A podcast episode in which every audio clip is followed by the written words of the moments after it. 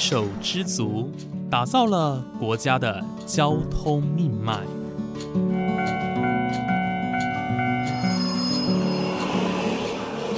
翻山越岭，运送着历史的独家记忆。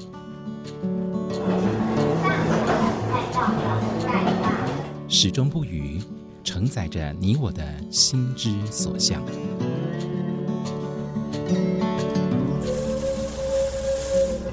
各位旅客您好，欢迎搭乘本班次列车，我是胡浩辰，欢迎来到鬼世界，让我们一起探索铁道文化，感受铁道温度，记录铁道故事。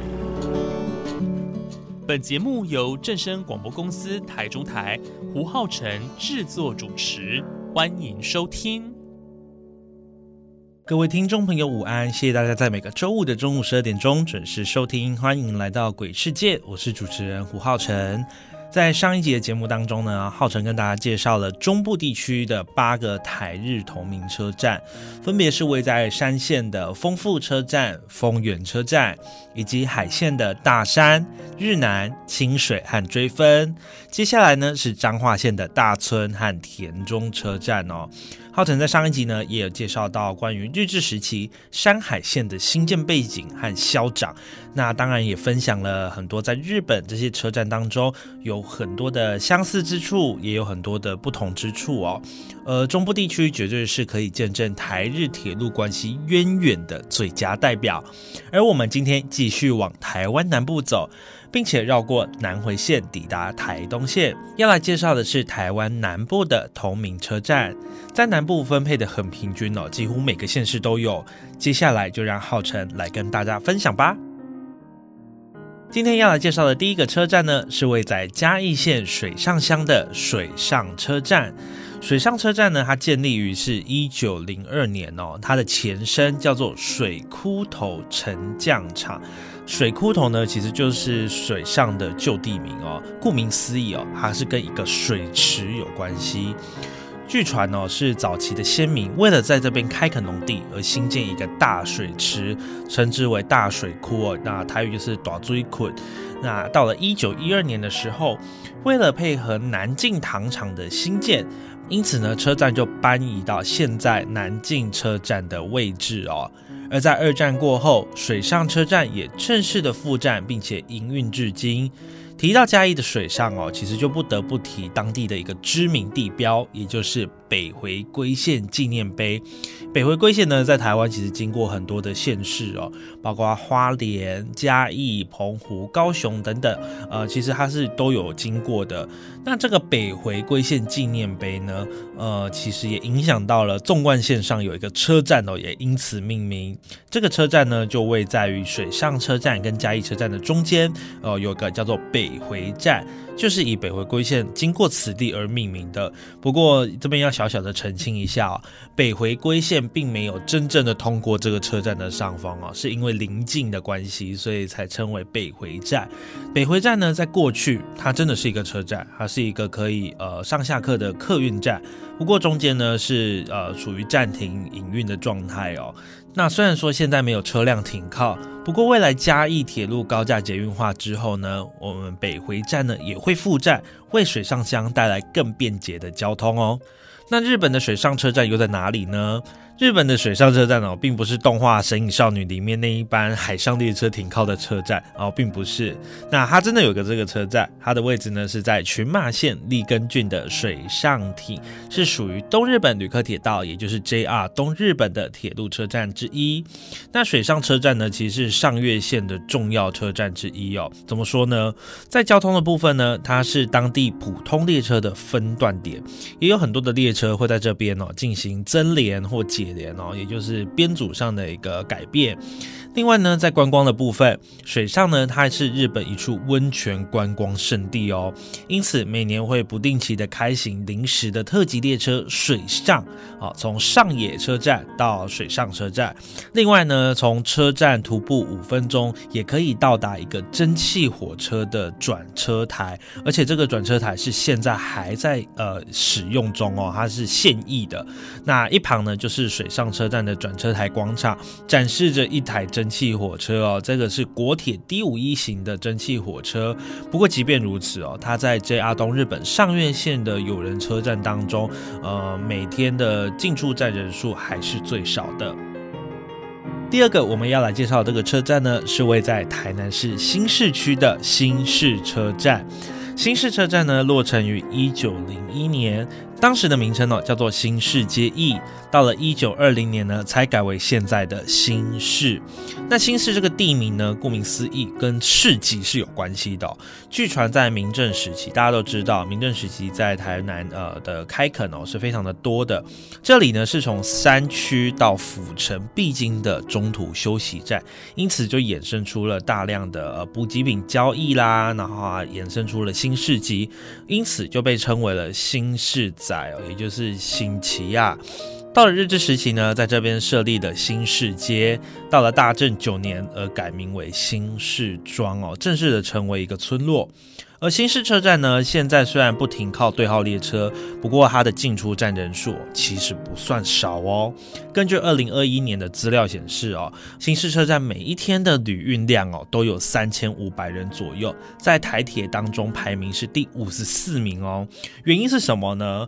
原因是因为这边哦算是一个交通枢纽点，呃，是新市区、新化区的重要门户，等于是旧县区。那另外呢，它也距离台南科学园区很。近也有公车可以到，像刚刚提到的新化啦、南科、沿行善化、山上麻豆哦，比较偏远的地方，这边算是一个很重要的交通枢纽。但是呢，新型市集当然不是只有台湾有啊，日本也有一个新市车站。日本的新市车站呢，是位在于福岛县福山市新市町的大字新市，是属于西日本旅客铁道，也就是 JR 西日本的福岩线车站。这个新市车站呢很特别，它在一九一四年的时候就成立了。不过呢，设站的这几十年来，它的站址呢却不断的在改变。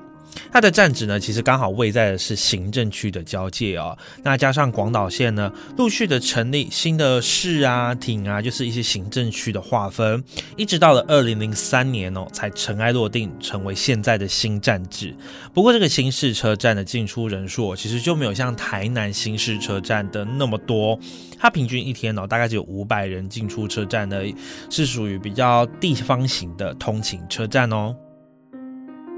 第三个，我们要来介绍，一样是位在台南市的。大桥车站哦，相信很多台南人对于大桥车站并不陌生哦。大桥车站呢，它位在永康区，并且落成于二零零二年哦，到现在只有二十岁。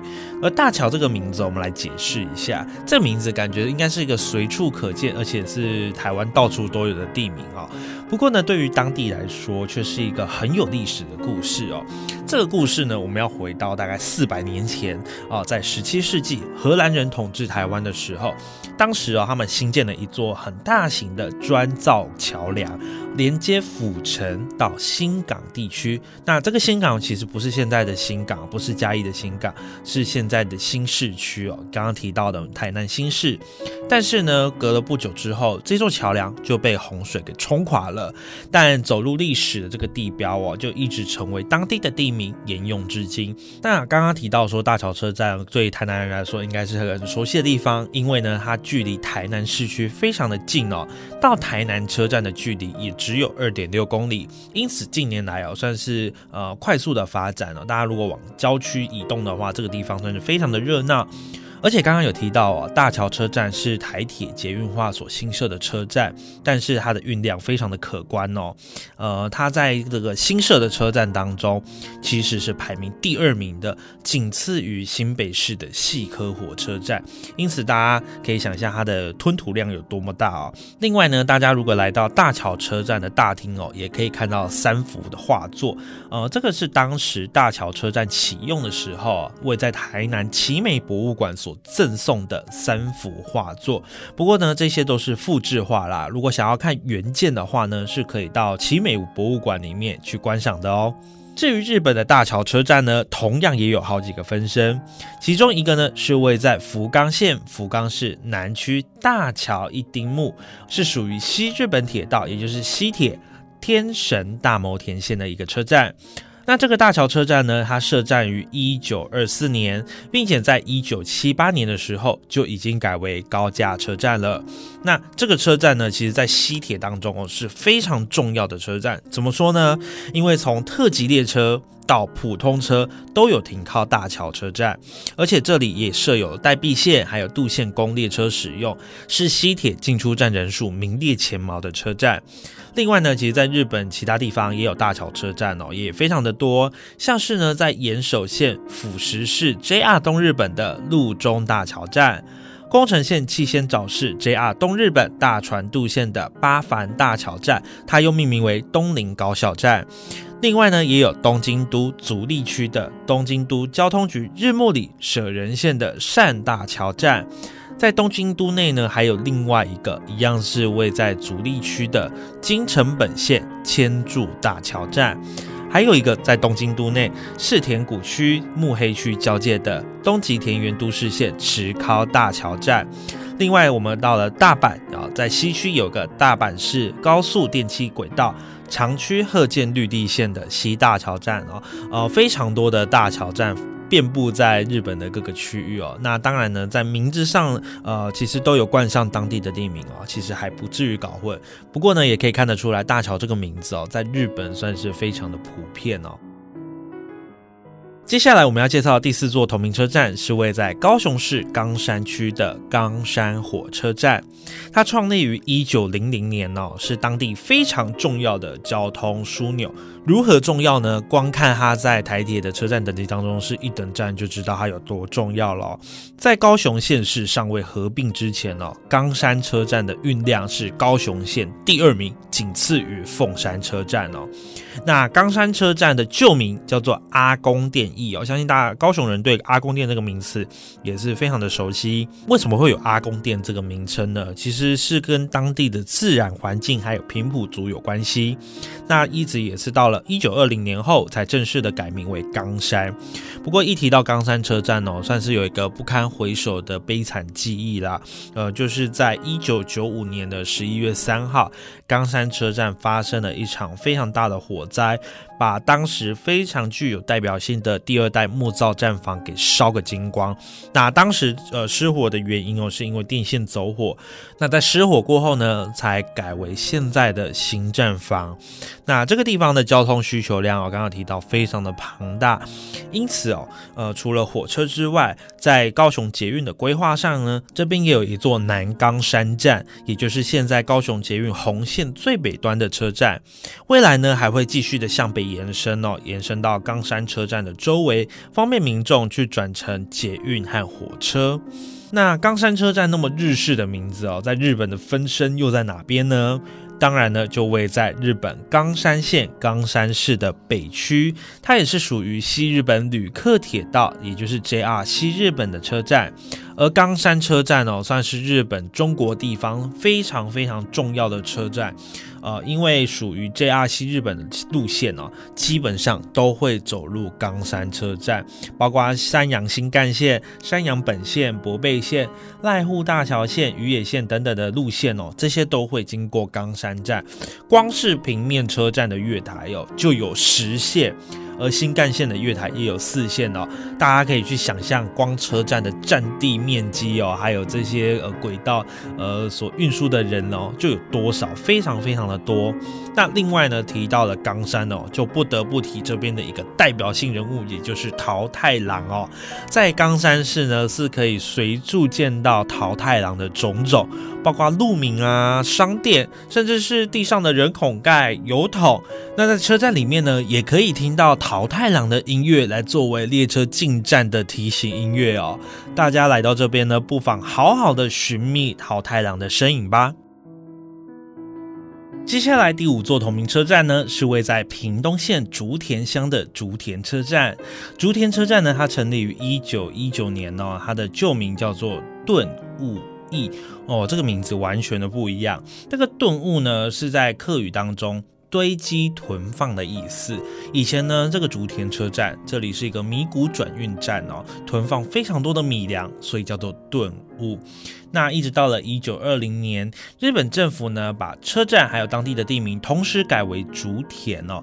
那现在的竹田其实是一个高架车站，过去的木造站房呢，也经过地方人士积极的争取保留下来，现在是屏东县的知名观光景点竹田义园哦，那也就是竹田旧车站。竹田车站哦，跟高雄的三块厝车站是纵贯线屏东段哦，呃，唯二。保存的木造车站哦，那竹田车站呢，在过去是非常重要的农产品重镇，那包括米啊、糖啊，其实呃都是要透过当地的铁路去运输。过去哦，甚至发展到什么程度呢？一度有旅馆跟澡堂就设在竹田车站里面，供商人还有旅客使用哦。那现在呢，虽然说没有在使用了，呃，不过还看得到澡堂的遗迹，真的很可惜哦。因为铁路的没落，嗯，竹田车站的风光都成为过去了。如果大家哦住在北部啊，或者是东半部，比较没有办法亲自到竹田车站参观的话，也可以到台北的铁道部园区里面呢。有一个旧的竹田车站复刻版，认识这个非常具有特色的车站哦。而日本的竹田车站呢，有四个。第一个呢是位在京都府的京都市，是近畿日本铁道京都线和京都市营地下铁乌丸线的交汇车站。第二个呢是位在兵库县朝来市，属于西日本旅客铁道 JR 西日本的波旦线车站。另外呢，在 JR 西日本福知山线上面也有一个单波竹田站，以及在大分县竹田市属于九州旅客铁道，也就是 JR 九州的丰肥本线车站，总共有这四个车站哦，都有竹田。那除了在京都的竹田车站之外哦，其他三个分身，呃，在运量上呢都没有特别的突出，跟现在台湾的竹田车站有点类似，是个宁静的小车站哦。接下来呢，第六个车站我们要来介绍位在屏东县访寮乡的东海车站。那东海车站呢，建立于一九五三年，当时它的站名哦叫做北旗尾站。那这个旗尾哦，其实跟高雄的旗山没有关系哦，叫叫做北旗尾站。那到了一九六六年才改为东海车站。如果从东海车站呢往南边走的话，会依序经过第一个是芳寮车站。第二个叫嘉路车站，那东海跟嘉路呢，因此延伸出了一个吉祥语车票，叫做嘉路东海，有加官进禄、福如东海的意涵在里面，是一个可以祝福别人升官发财的吉祥语车票。这也是让嘉路跟东海更广为人知的其中一个原因哦。那隔着东海跟台湾相望的日本东海车站，真的在东海旁边吗？其实并不是哦，它位在茨城县那珂郡的东海村，是属于东日本旅客铁道，也就是 JR 东日本的车站。日本东海车站的前身哦，它叫做石神车站哦，不是周星驰的石神哦，是石头的石哦，神明的神。而且它创站于很久以前哦，就是一八九八年，早期是属于日本铁道。那它也是一条废弃铁道村松轨道的起始站，一直到了一九五七年才正式的改名为东海车站哦。他们都有一段改名的历史。而日本的东海车站呢，也发生过一个悲剧，在一九六一年的时候，有一班急行列车严守，在经过这个车站的道岔的时候呢，它超速，导致它的机车头跟两辆客车翻覆，剩余的客车哦是脱轨。那一班列车的副司机呢是当场死亡，那另外还有五个人受伤哦。其实这个事件呢有点像是二零一八年发生在台湾宜兰新马车站的普悠马翻车事故哦。接下来呢，我们绕过了南回线，要到台东的第一个同名车站是位在台东县关山镇的关山车站。关山车站设站于一九二二年，过去的名字呢叫做李龙驿。这个李呢是公里数的李，龙呢是一个呃动物的龙，再加一个土字旁。这个是阿美族语哦，那在阿美族语里面呢是红红色的虫子哦的意思。那一直到了一九三七年才正式改名为关山驿。那大家都知道，在日治时期，花莲到台东的铁道哦，并不是现在的铁道，它是属于七六二厘米的轻便轨道。那一直到了一九八零年，花东线的正式拓宽完成，那当时呢，关山车站也在旧站的南边一百公尺哦，盖了一个新站。那现在的旧站呢，其实是作为一个租车行使用啦。而关山旧站的建筑非常的特别哦，它其实并不像大家可能会觉得说啊，日式建筑可能就是木造的，它并不是哦，它是比照日本北方哦农家的样式建筑去完成的。它的建筑体哦是采西洋砖造结构哦，而屋顶是采两段式的倾斜设计，是十九世纪最常用于法国公共建设的屋顶样式。而屋顶的墙面呢，也有一个半圆形的小气窗，跟一个四格一排的采光窗哦，是东部铁道干线呢仅存的日治时代欧风建筑哦，所以它并不是大家呃想象中的木造站房。所以大家如果有机会到关山的话，不妨去参观一下这座带有典雅气息的车站吧。至于日本的关山车站哦，建站时间可是非常的早哦，呃，在一八八六年它就正式的开业营运了。地点就坐落在新细线的妙高市，是属于越后心跳铁道妙高要马线的车站之一。呃，过去呢，它其实是属于 JR 东日本信越本线的一部分。那日本的关山车站有个很特别的地方哦，它是日本第一个。采用折返式路线的车站，那折返式路线是什么呢？过去列车哦，从二本木开进关山车站的时候呢，会先把列车开进主路轨道旁边的侧轨，再倒车进入车站。而开往二本木的时候呢，就会先由车站倒车开往侧轨，再驶入主路轨继续行驶。但到了一九八五年呢，因为车站还有轨道的改建，这个折返式的路轨就不再使用了，非常的可惜。今天要介绍的最后一个车站呢，相信大家没去过，一定也听过，就是位在台东县池上乡的池上车站。池上车站呢，设立于一九二四年啊。呃，池上这个地名的由来啊，就是因为这边位在台东大坡池的上方，故名池上。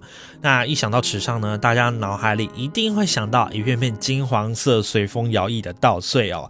那池上米、池上便当跟近年火红的博朗大到京城武术，更是大家心中的记忆。另外呢，池上秋收艺术节呢，也因为这个地方鲜明的城乡特色而举办至今，是国人享受乐活生活的一个好地点哦。但是日本的池上车站也是位在风光明媚的田野间吗？正好相反哦，它位在非常热闹的东京都大田区池上六丁目。是属于东极电铁池上线的铁路车站，从一九二四年哦就一样启用至今哦，跟台湾的池上车站是设立在同一年哦。